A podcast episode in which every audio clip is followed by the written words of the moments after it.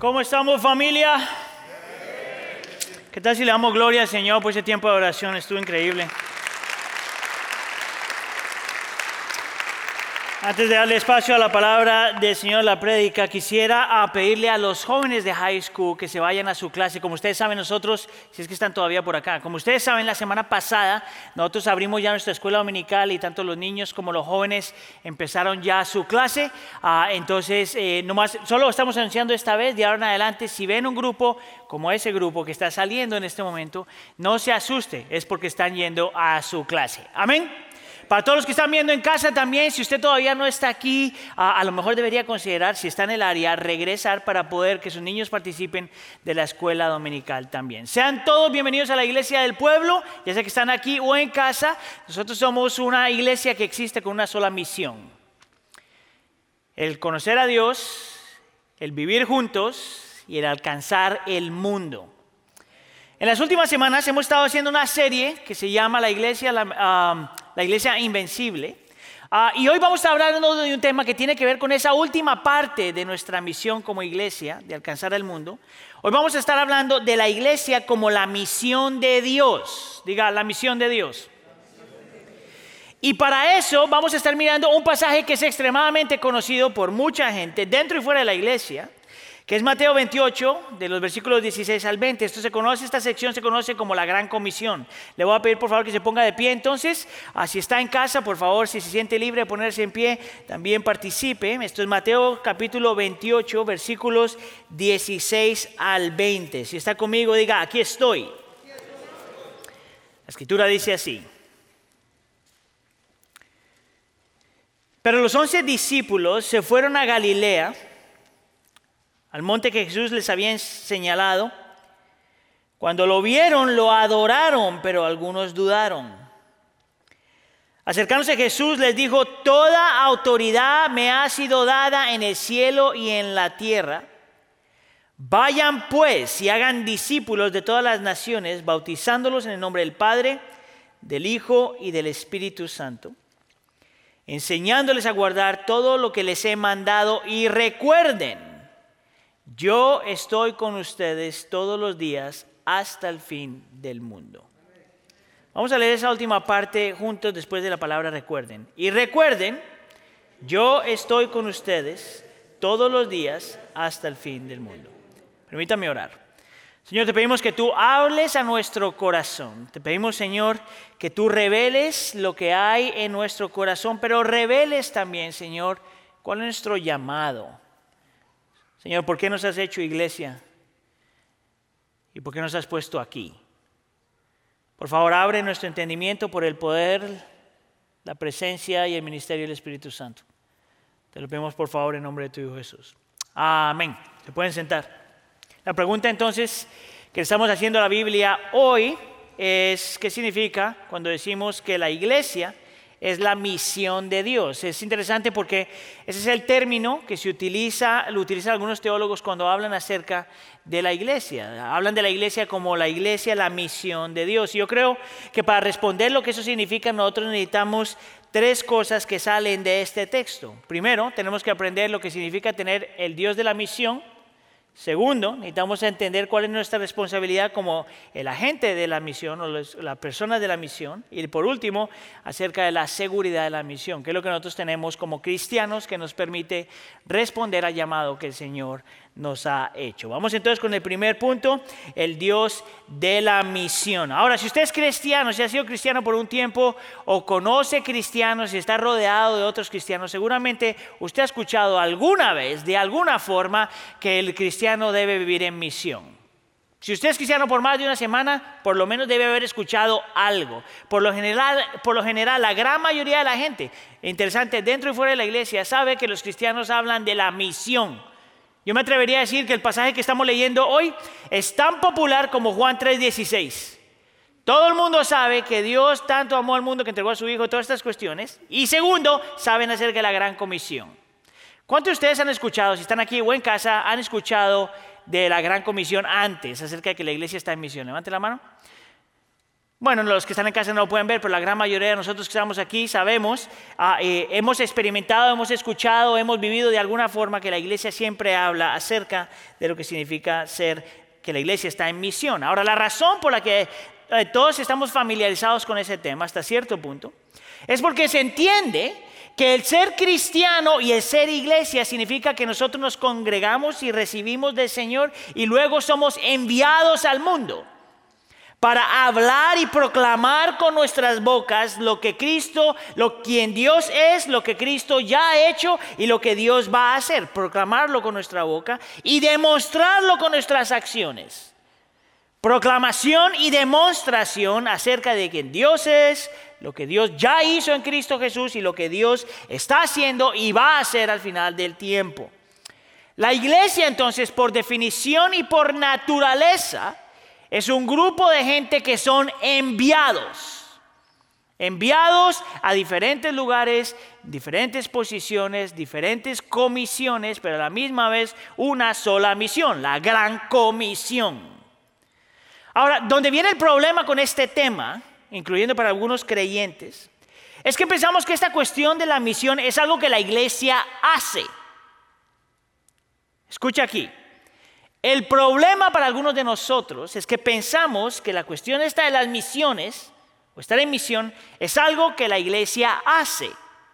En otras palabras, que la Biblia nos manda a hacer algo y nosotros obedecemos. El problema con esa definición y ese entendimiento es que si es algo que la iglesia hace, entonces siempre está la opción, quieras o no, de decir, bueno, yo no quiero ser parte de eso.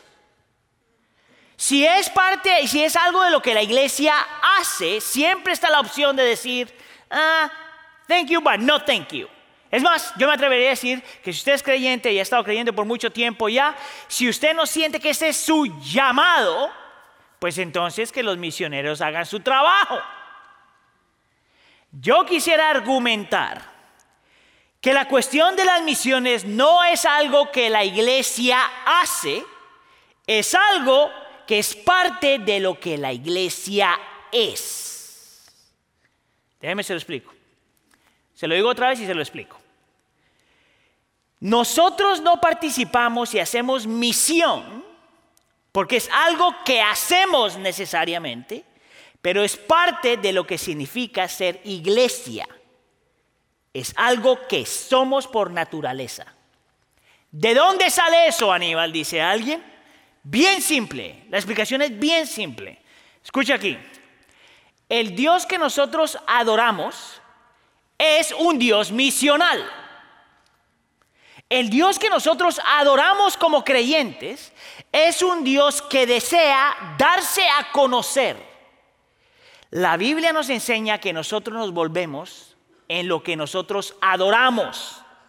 Si el Dios que nosotros tenemos es un Dios que desea darse a conocer y nosotros adoramos a ese Dios, entonces nos convertimos en lo que nuestro Dios es, un Dios que desea darse a conocer. Tu trabajo, mi trabajo, si somos creyentes, es que vivamos una vida donde Dios se da a conocer. Eso no es opción para nadie. Eso no es un lujo para nadie. Si tú te confiesas a ti mismo y tú crees que tú eres creyente, eso es lo que significa ser creyente, estar en misión, quieras o no. Es parte de nuestra naturaleza, es parte de lo que el Señor nos llamó a hacer. Ahora, lo que yo quiero hacer por los siguientes minutos es mostrarte a lo largo de la escritura de dónde sale eso. Porque yo estoy diciendo que el Señor que nosotros tenemos, el Dios que nosotros tenemos, es un Dios que desea darse a conocer. Porque tú lo ves a lo largo de la escritura. Ahora solo te voy a mostrar algunos, algunos ah, puntos claves para que lo puedas ver. Entonces, por ejemplo, todo empieza donde la Biblia empieza, Génesis capítulo 1. Y en Génesis capítulo 1 Dios te muestra un Dios que está creando todo bello, perfecto, en perfecta armonía. La palabra que se utiliza muchas veces es en shalom, en paz. Todo le da gloria a Él, todo florece. Y el Salmo 19 y en Romanos 1 nos dice que la creación lo proclama a Él que la creación apunta al Creador, que es nuestro Dios, el Dios que adoramos. Escucha aquí. Pero que Dios no solamente quiere que lo conozcamos por lo que ha sido creado, pero que Dios quiere que lo conozcamos a nivel personal. Y esa es parte de la razón por la que crea a Adán y a Eva, para que nosotros como seres humanos lo conozcamos a nivel personal. Dios es un Dios misional porque Dios quiere que su creación, en específico los seres humanos, lo conozcan. ¿Para qué? Dice una de las, de las confesiones cristianas, para que lo conozcamos y lo disfrutemos para siempre. La confesión dice, ¿cuál es la principal finalidad del hombre? El conocer a Dios y el disfrutarlo para siempre. Dios no te llama a ti para que lo conozcas, simplemente para que lo obedezcas. Tú lo obedeces si lo conoces. Tú lo obedeces si lo disfrutas. Dios es un Dios misional porque te llama a conocerlo y todo lo que nosotros hacemos como creyentes fluye de eso. Es más, Jonathan Edwards, un teólogo americano, dice que parte de la razón, o dijo, se murió hace muchísimos años, hace muchos años, la razón por la que Dios crea al ser humano, la razón por la que Dios crea a Adán y a Eva y, y, todos los demás que siguen de ellos es porque había tanto amor, tanta comunidad, tanta pasión, tanta perfección, tanta paz, tanto gozo dentro de la Trinidad que lo que querían hacer es compartirlo con los demás.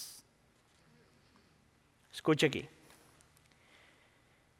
Entonces Dios crea a Adán y a Eva, no solamente para que lo conocieran, sino para que lo dieran a conocer.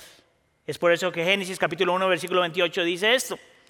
Dios dice, sean fecundos y multiplíquense, llenen a la tierra y sometan ejerza el dominio sobre los peces de mar y da todo lo demás. Note aquí que el contexto te dice que una de las razones por las que Dios creó a Adán y a Eva no era solamente para que yo lo conociera, sino para que lo dieran a conocer. Multiplíquense, denlo a conocer. Disfruten y conozcan a Dios, conozcan a Dios y disfrútenlo. Y empieza todo con Adán y Eva y luego la historia se mueve a Abraham.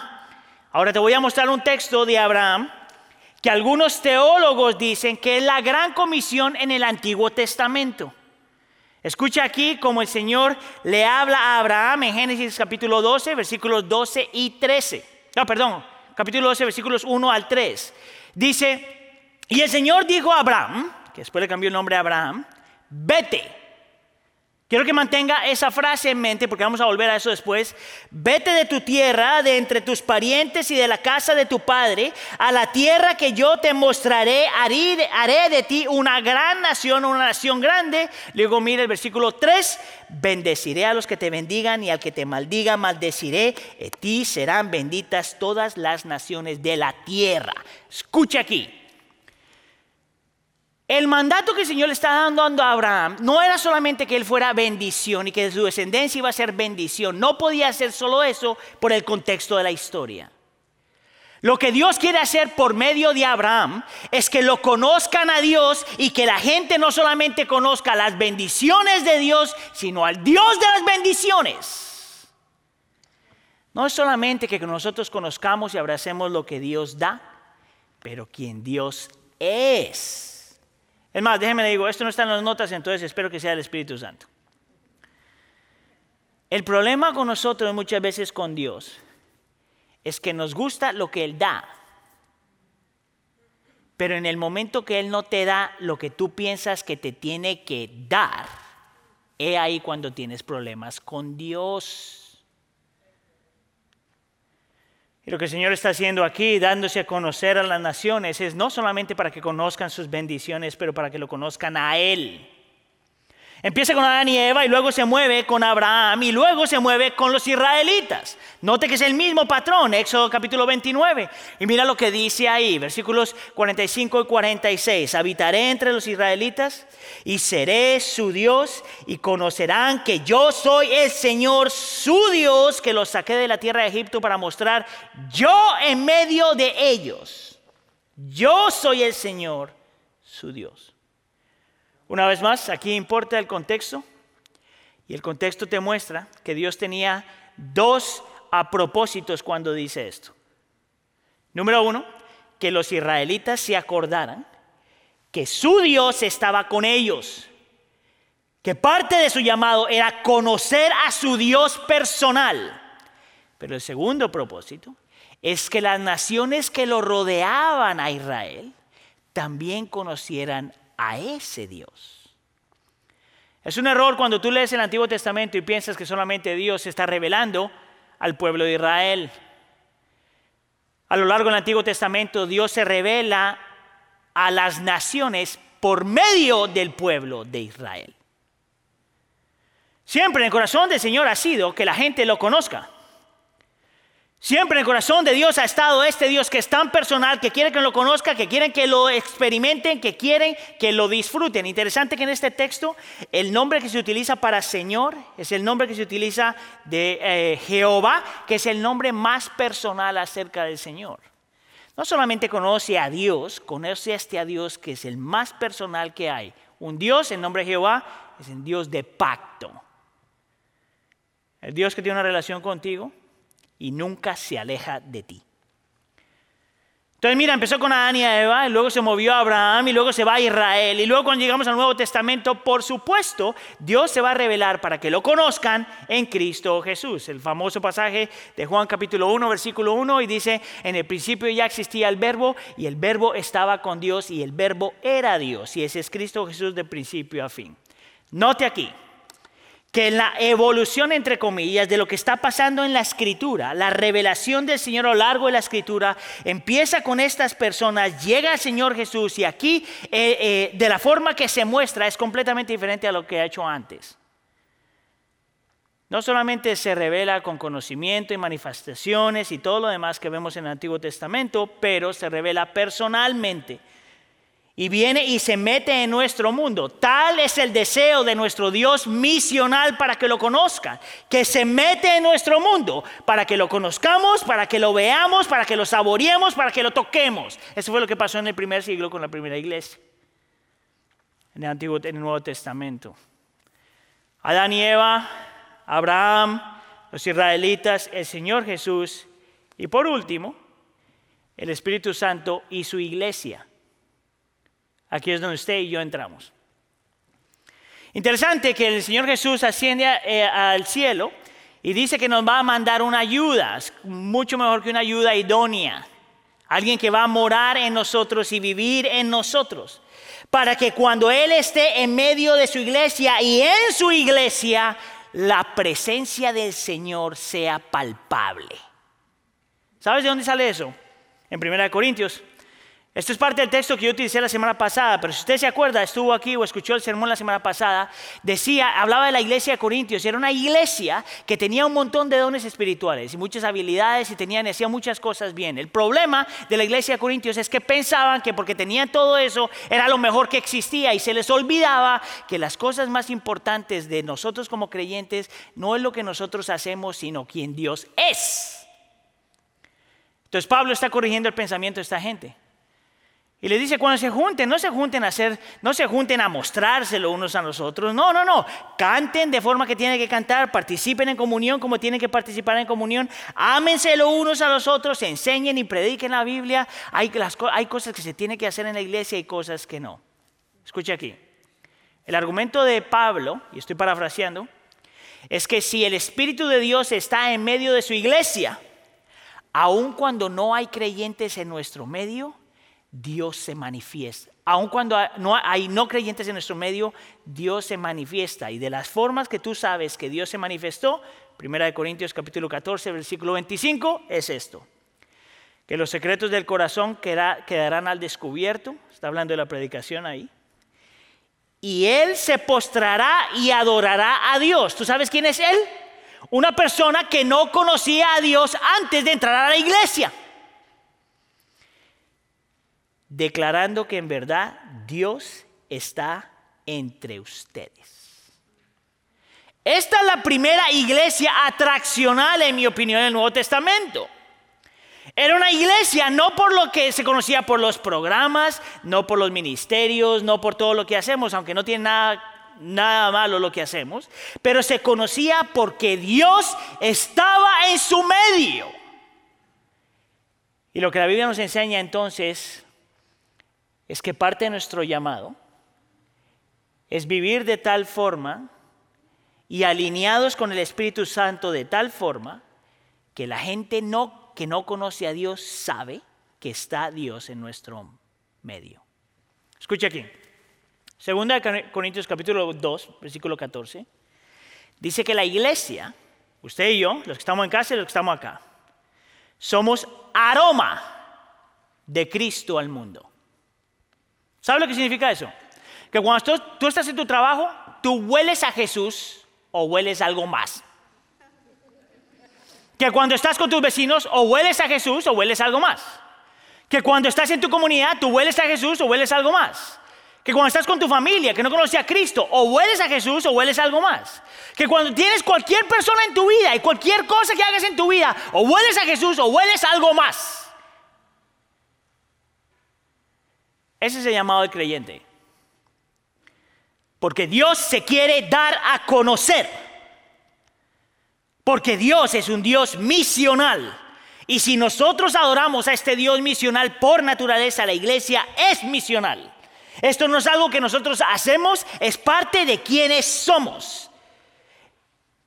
El creyente hasta cierto punto está montándose en la ola de lo que Dios ya está haciendo.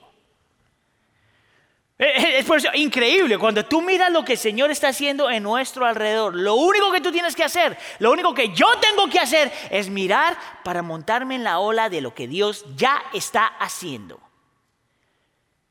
Hay que buscar mucho, lo único que hay que pedirle al Espíritu de Dios que nos dé ojos para ver.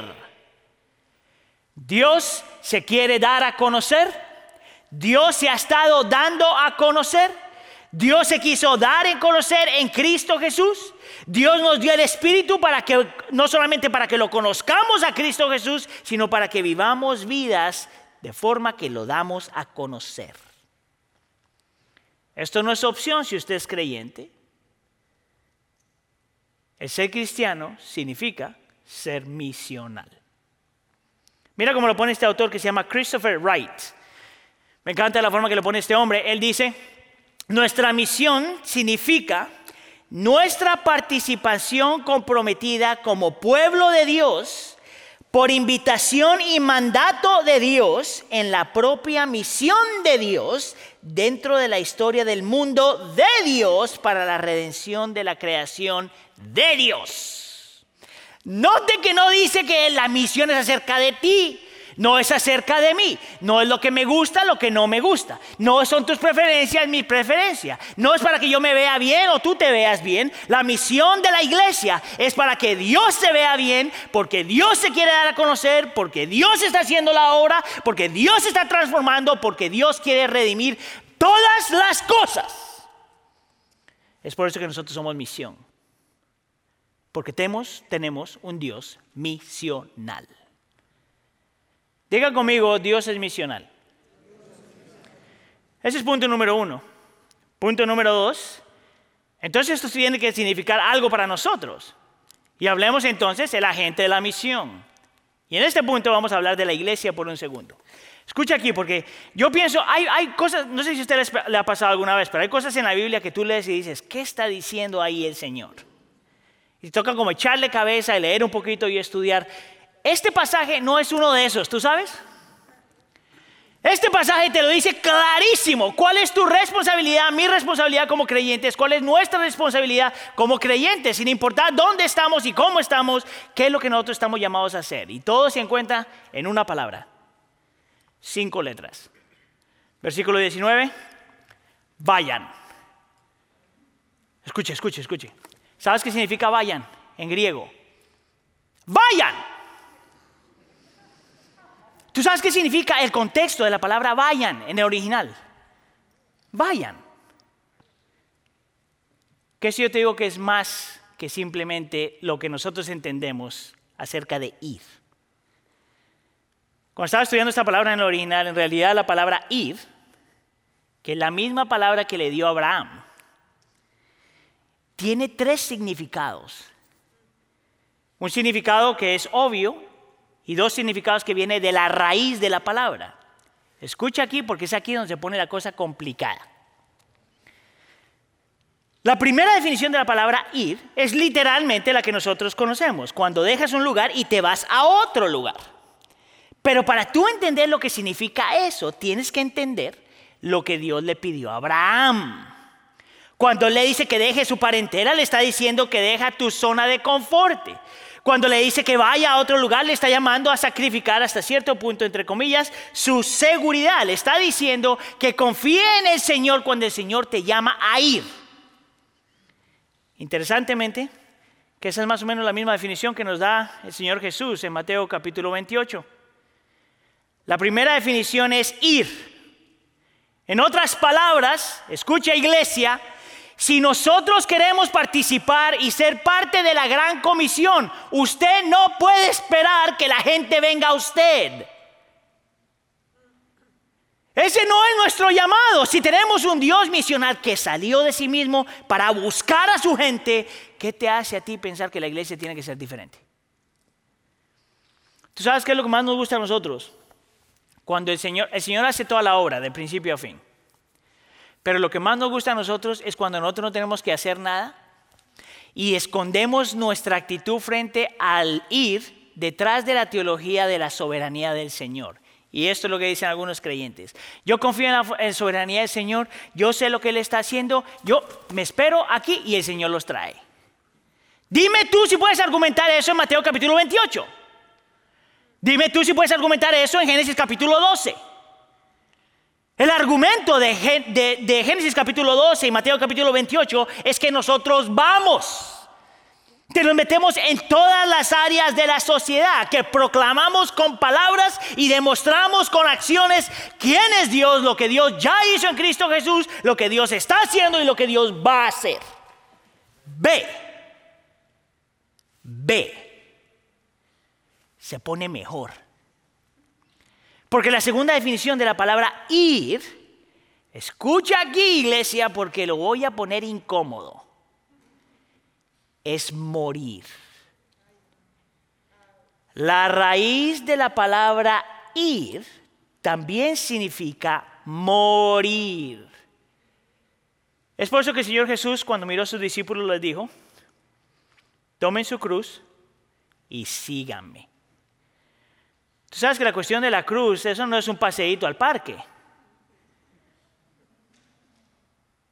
Es estar dispuesto a ir y a morir a ti mismo, a morir a tus preferencias, muchas veces a morir a tus sueños. Porque si tú tienes un Dios que es un Dios misional y se quiere dar a conocer, y si tú eres creyente y adoras ese Dios, entonces nosotros también queremos que se, que se, que se dé a conocer, aunque nos cueste cierto nivel de sacrificio. ¿Tú sabes por qué nosotros no somos tan vocales acerca de nuestra fe? Porque nos toca sacrificar. Ese es el problema. Escuche, todo lo bello requiere sacrificio. Todo lo bello requiere sacrificio. Si tú eres mamá, tú sabes eso. El, tener un bebé hermoso, rosadote, regordete, requirió, requirió cierto nivel de sacrificio. A menos de que utilizaste epidoro y no sentiste nada. Pero aún eso, nueve meses antes de eso, te tocó sacrificar. Pregúntale a un artista que quiere crear algo hermoso. Para crear algo hermoso requiere que el artista se sacrifique. Cualquier relación que vale la pena, para que valga la pena, sea hermosa, requiere que las personas sacrifiquen. Sacrifiquen tiempo, sacrifiquen preferencias, sacrifiquen sueños, sacrifiquen un montón de cosas. Cualquier matrimonio para que sea saludable y hermoso requiere lo que la Biblia te dice hacer. Muere a ti mismo. No hay nada que sea más contracultura y que confronte más a la cultura que la definición de matrimonio en la escritura. En la escritura no te habla del matrimonio de esas dos personas que se conocieron, ni se amaron, ni saltaron, ni sintieron las, las, las maripositas adentro para decirle, tú me completas a mí. E, eso no es lo que dice la escritura. Te dice que el Señor pone dos personas que muchas veces no son compatibles, pero que el Señor las hace compatibles pero que se vuelven compatibles porque aprenden a morir el uno al otro a sí mismo. Todo lo bello requiere un sacrificio. Y la escritura dice que si nosotros queremos dar a conocer a nuestro Dios, requiere que nosotros aprendamos a ir y a morir a nosotros mismos. ¿Sabías tú que esta fue una de las últimas palabras que el Señor Jesús le dijo a sus discípulos antes de partir a la presencia del Padre? Hechos capítulo 1, versículo 8. Le promete el Espíritu Santo y dice que recibirán poder, cuando el Espíritu Santo venga entre ustedes, hablando de los discípulos, y serán mis testigos en Jerusalén, en toda Judea, Samaria, hasta los confines de la tierra. Y la idea mm, testigos ahí tiene dos significados. Una es testificar, hablar. Les da poder por medio del Espíritu Santo, escucha acá, les da poder por medio del Espíritu Santo para testificar. Significa que si usted es creyente, usted ya tiene el poder del Espíritu Santo dentro de usted para poder hablar. Pero la palabra testificar también significa mártir. Estar dispuesto a morir. Realmente estar dispuesto a morir. En esta parte del mundo no creo que nos va a tocar eso. Pero yo a veces me pregunto si nosotros pudiéramos hacer eso. Porque si no podemos morir a las cosas que están estropeando nuestra relación con el Señor, ¿qué nos hace creer que vamos a morir si nos tocara defender nuestra fe? Piensa en eso. La palabra ir significa ir. La palabra ir en la raíz significa morir. Y la palabra ir, por tercera vez, significa comportarse o vivir. Y mira lo que el Señor Jesús está diciendo. Vive de tal forma que no solamente muestras que tú conoces acerca de Dios, sino que conoces a Dios. Vive de tal forma que tú puedes mostrar que tú conoces a Dios que quieres dar a conocer. Mira, hay un hombre que se llama Blaise Pascal. Su nombre, eh, eh, él, tiene una frase que te la voy a dar y te la voy a desmenuzar, pero quiero leerla despacito. ¿Estás aquí o en línea? La voy a leer despacito porque quiero que la digieras, ¿ok? Mira lo que dijo este hombre. La gente llega casi invariablemente, en otras palabras, casi siempre, a sus creencias no sobre la base de pruebas, no porque todo hizo sentido al principio, sino sobre la base de lo que encuentra atractivo. Escuche, la razón por que la gente viene a los pies de Cristo y entrega su corazón a Cristo y rinde su vida a Cristo no es necesariamente porque lo entendió todo antes, sino porque vio en alguien o en algo la belleza, la magnitud, la perfección de Cristo, de tal forma que aunque no creía, quería creer. Quería creer. ¿No te parece eso increíble? Es por eso que Pedro, en 1 Pedro capítulo 3, dice que nosotros vivamos de tal forma para que la gente que nos vea le tengamos que dar la razón por la que nosotros creemos, la razón de nuestra esperanza. Llama al creyente ir. No solamente es a ir, no solamente a morir, sino a vivir de tal forma que la gente te vea con tu estilo de vida, con tus pecados y tus luchas y todo lo demás, pero que la gente pueda ver que hay algo en ti que ellos quisieran creer. Pregunta. ¿Es eso lo que la gente conoce de ti? Mire, nosotros no estamos hablando de ser perfectos y no tener pecados y no tener luchas. Nosotros no estamos hablando de eso. Estamos hablando que el estilo de vida que nosotros debemos tener tiene que mostrar de alguna forma que sí conocemos a nuestro Dios, el Dios que se quiere dar a conocer. ¿Sabías tú que de la forma que yo, yo, yo he compartido esto con ustedes antes, yo estoy convencido que una de las cosas que el Señor utilizó primordialmente para traerme a Él fue realmente eso. Parte de mi testimonio cuenta como yo, ah, sin caminar con el Señor, aunque yo siempre fui a la iglesia, eso es interesante, y siempre fui evangélico toda mi vida. Sin embargo, yo no conocía al Señor. Cuando el Señor sacude mi vida, es cuando el Señor había sacudido la vida de mi familia primero. Y me acuerdo como si fuera hoy, mire, tengo la imagen aquí metida, estampada, y nunca se me va a olvidar. Yo estoy entonces, eh, el Señor transforma a mi mamá primero y luego transforma a mi hermana, a mi hermana, a mi hermano al mismo tiempo, y yo me quedé como, como dice Pablo, como un abortivo al último. Y la idea es que el Señor llama a mi familia y mi mamá en específico lo deja todo por el Señor. Deja su profesión, tenía buena carrera, tenía su apartamentito, tenía todo lo demás. El Señor la llama, ella se vuelve como una misionera local, con una organización local. Y yo me acuerdo, el único chance que yo tenía de ir a verla era todos los sábados, porque ella estaba súper ocupada Ah, y yo la veía los sábados. Y yo estaba súper ocupado porque tenía que estudiar, trabajar y visitar a mi novia todos los días. Esa es Heidi, por si acaso. Ah, la cosa es que me acuerdo ir a verla un día, un sábado en la tarde, y yo le había comprado un par de hot dogs, perros calientes. Y estoy a la par de ella y ella está acomodando, está trabajando en una tienda de segunda. Y yo me acuerdo verla con el hot dog y las papas, y yo estoy comiendo y la estoy viendo, y esta mujer, que es de este tamaño, trabajando con un gozo increíble, y trabajando con una paz increíble, y sintiéndose tan segura de su vida.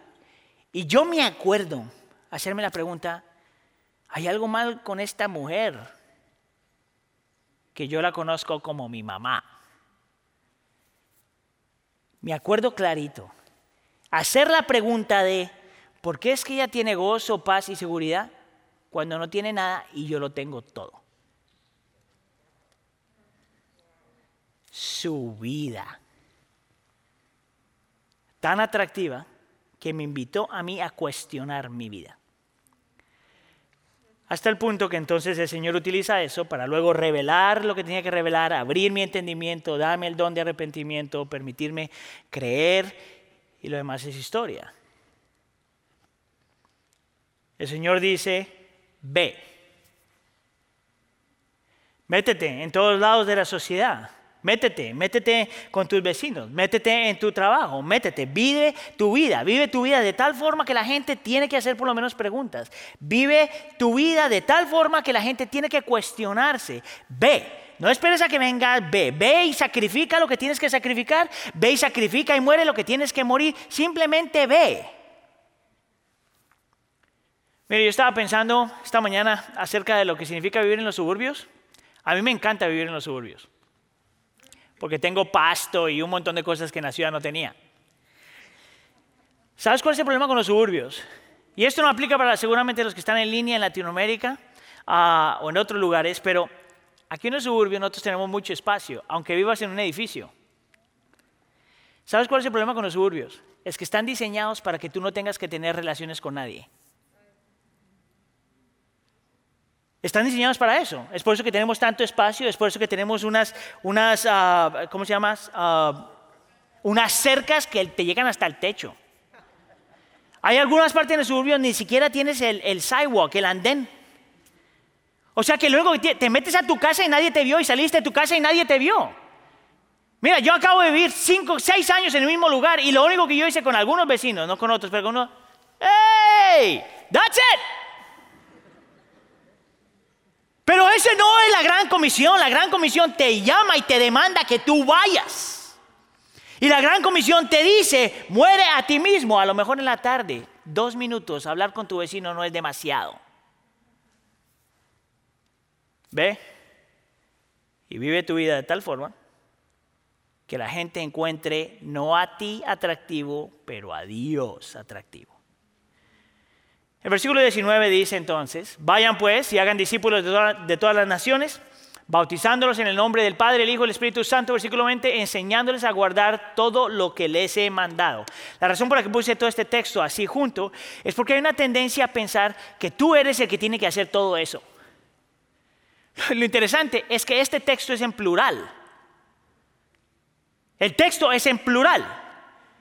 No es que yo soy el que evangelizo, yo soy el que edifico, yo soy el que bautizo, yo soy el que enseño. No, no, no, no. El texto te dice que esto es una comunidad de creyentes, cada uno haciendo lo que tiene que hacer, cuando puede hacerlo, como puede hacerlo.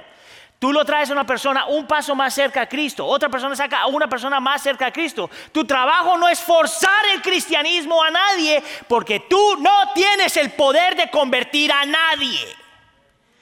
Dios tiene que hacer la obra, el Espíritu Santo necesita abrir el entendimiento, Cristo Jesús tiene que obrar de tal forma en el corazón de una persona que puede ver y creer.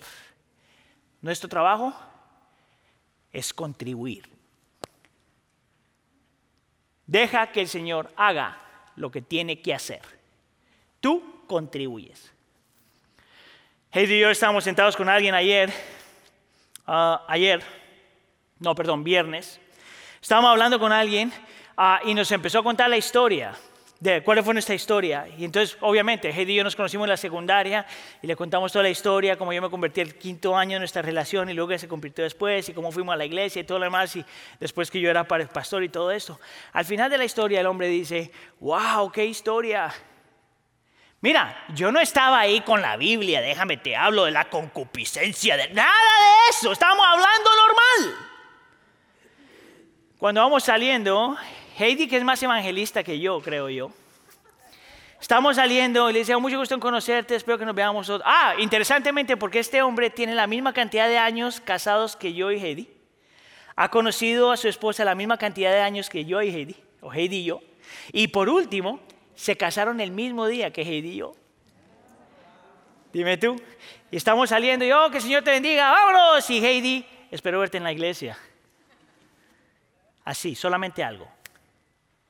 Una historia, un testimonio. Ahí, algo. Ve. Ok, esto suena bien y romántico, pero cuesta. Cuesta, el morir a uno mismo cuesta, ir cuesta. O sea, yo no pretendo que aquí todo el mundo, hey, let's do it, porque si en inglés van a hablar. En realidad esto es más difícil, a menos de que tú tengas cierto nivel de seguridad. Escuche, pero no seguridad en ti mismo, porque eso sería un tremendo error. No seguridad en tus habilidades, porque eso sería un tremendo error. No en tus habilidades, dones evangelísticas, porque eso sería un tremendo error. ¿Te acuerdas que yo te dije que el Señor que tiene que hacer la obra? Nuestra seguridad es diferente. Te voy a mostrar tres cosas que ven en el texto que son el producto de la resurrección de Cristo. Esto es interesante acerca de Mateo capítulo 28. Las veces que yo he escuchado a gente predicar Mateo capítulo 28, siempre lo divorcian de la resurrección y yo no entiendo por qué. Si el texto fluye de la resurrección de Cristo. Esto es cuando Cristo resucita, vive la vida que nadie ha vivido, muere la muerte que nosotros merecíamos y resucita para darnos lo que no nos merecíamos. Cristo resucita y luego viene la gran comisión. Escuche. Y te dice que porque Cristo resucitó. Si tú eres creyente, porque Cristo ya resucitó y ya estás seguro y ya eres amado y ya eres perdonado, ahora entonces mira lo que esa resurrección hace por nosotros y que nos impulsa a vivir en misión. Número uno, tenemos la seguridad de su autoridad. Versículo 18. Acercándose Jesús les dijo, toda autoridad me ha sido dada en el cielo y en la tierra. Y después de eso dice, vayan. Escuche, ¿tú sabes lo que significa la autoridad de Cristo? Es que Cristo está a cargo. Que Cristo tiene un plan y lo va a llevar a cabo. Que todo se somete a Cristo. Que Cristo es el que, el que reina. ¿Tú sabes por qué eso es importante? Porque aunque tú no hagas las cosas bien, tú nunca puedes dañar sus planes. Tú no tienes que ser experto, tú no tienes que ah, ser elocuente, tú haz algo. El Señor que es autoridad va a llevar a cabo y va a utilizar lo que tú has hecho, lo que tú tienes de alguna forma. Porque Cristo es autoridad, porque Cristo vivió, murió y resucitó. Mire, mi hermano, aquí usted no puede dañarle los planes al Señor. Me parece tan irónico cuando muchas veces aún como padres, oh, ¿será que eché a perder a mi hijo? Eso no funciona así. Tú no puedes dañarles los planes a Dios. Número dos, la seguridad de su presencia. Y recuerden, yo estoy con ustedes todos los días hasta el fin del mundo. Yo estoy con ustedes.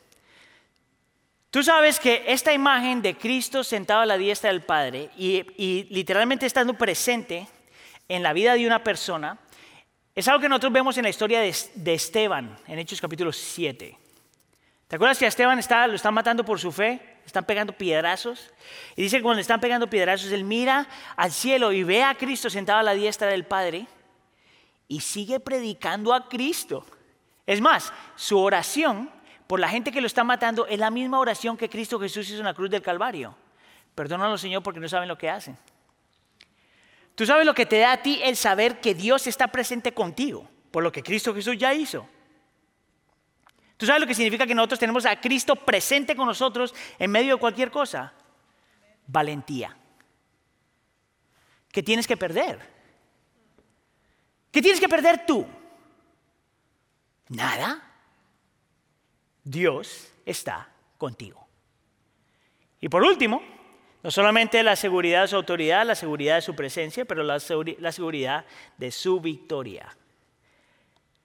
Y recuerden que yo estoy con ustedes hasta el fin del mundo. Tú sabes que esa frase no está hablando solamente de que Él va a estar allá esperándonos, pero que te dice que al final de la historia todo va a salir bien. Tú sabes que una de, una de las críticas que le dan a Disney es que todas las películas terminan feliz. Ahora, Disney son paganos, pero esa parte la tienen bien. Porque al final de la historia, todo va a salir bien. ¿Tú sabes por qué? Porque cuando Cristo resucita, lo garantiza. Esto significa esto. Que todo lo que tú estás haciendo y cada que vas está contribuyendo a lo que Cristo va a hacer. Ve. Quiero mostrarte este video. Pon atención a la vida de esta gente rápidamente. Hit the video. Early this year, I met up with second generation Wheaton Bible Church missionaries Mark and Tammy Roosh to hear a little about how their ministry is making an impact on communities throughout the Philippines. I serve as a family counselor, uh, primarily at uh, Faith Academy, which is a school for missionary children my goal is to come alongside missionaries who maybe have been through a really difficult experience, possibly, or are struggling with some issues that have come up for whatever reason, and try and help them work through that here. Yeah. So that they can continue to work and function well in their ministry, whatever it is that, that God has called them to. Currently, I'm the director of SAL Philippines. Basically, I'm responsible to lead the, the work of um, that we do here in the Philippines. Our vision is is to see the indigenous people in the Philippines uh, flourish using whatever languages they value most. And so we want to see everybody have access to God's Word.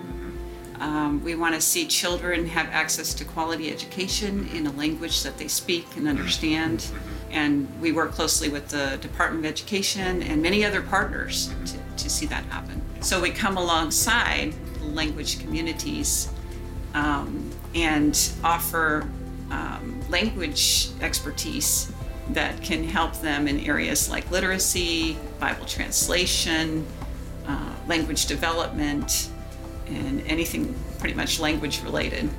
The Philippines is home to over 175 languages. SIL International has been active in translating across the region for over 50 years. Someday, uh, everyone in the world will have access to Scripture in a language they understand best. It's just really incredible that we get an opportunity to play a part in making that happen. Mm-hmm all over the country from many of the groups that we work with. They're getting involved yeah. and they're going, they're taking it and, and learning how to translate the scriptures, and then they're going to neighboring groups mm-hmm. to do translation. Yeah. Yeah. And there are also um, there are teachers who are training others in how to teach in the, the mother tongue and the, in the language that people speak best. And and uh, people Filipinos with a heart for those children. So it's it's just neat that we get to be a part of that. Yeah. We get to be um, s- consultants for that or providing some training and just us have a small part in helping to see that happen. There are a lot of people at Wheaton Bible Church who um, love the idea of this work, or, or maybe asking the question um, how they could be involved or what God's call on their life may be. What would you say to somebody sitting in the congregation about what God has for them? yeah, just spend a lot of time in prayer, of course, and, and seek seek the Lord's will. Um, be open to whatever He may uh, bring, opportunities that may come their way, uh, your way. Uh, it it may it may surprise you. It may be something, um, but also look at the gifts He's given you and the skills that are you already have, and those are things that He can use in many places in the world. And there may be more than one way that that, that could happen. God has given every one of us different gifts and abilities. And He's entrusted those gifts and abilities to us.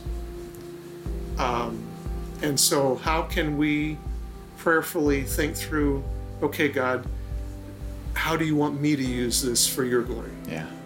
Consider the possibility that God might want you on that team using your gifts and abilities, whatever those happen to be.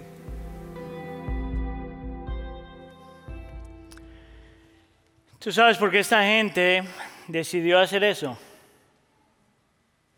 Por Mateo capítulo 28. Y fueron con sus habilidades, con lo que tenían. ¿Y tú? ¿A dónde te está enviando el Señor? No te estoy diciendo necesariamente a otra parte del mundo, pero ¿a dónde te está enviando el Señor? Es una pregunta que todos debemos contestarnos porque ser creyentes es ser misionales. Y somos misionales porque tenemos un Dios misional. Y porque no tenemos nada que perder. Todo ya se ganó y todo está seguro. Amén. Oremos. Señor, te damos gracias. Señor, realmente por la seguridad que tenemos, Señor, de que tú está, tienes toda autoridad, que siempre estás con nosotros, Señor, y que tus planes se van a cumplir y que al final de la historia, Señor, tú vas a ganar completamente. Lo que estamos haciendo nosotros es responder, Señor, a tu llamado. Te pedimos, Señor, en nombre de tu Hijo Jesús, que tú abras nuestro entendimiento y nos des la convicción necesaria para ir. Para ir, Señor, a cruzar la calle, para ir, Señor, con nuestros vecinos, para ir con gente en nuestro trabajo, para ir, Señor, a otra ciudad, para a lo mejor ir a otra parte del mundo. Para morir a nosotros mismos y para vivir vidas de tal forma que la gente quiera creer lo que tú ya nos has regalado. Señor, y queremos hacer eso porque tú, Señor, has prometido tu autoridad y tu presencia y tu poder y tu victoria. Por favor, danos eso. Te lo pedimos en nombre de tu Hijo Jesús. La iglesia dice...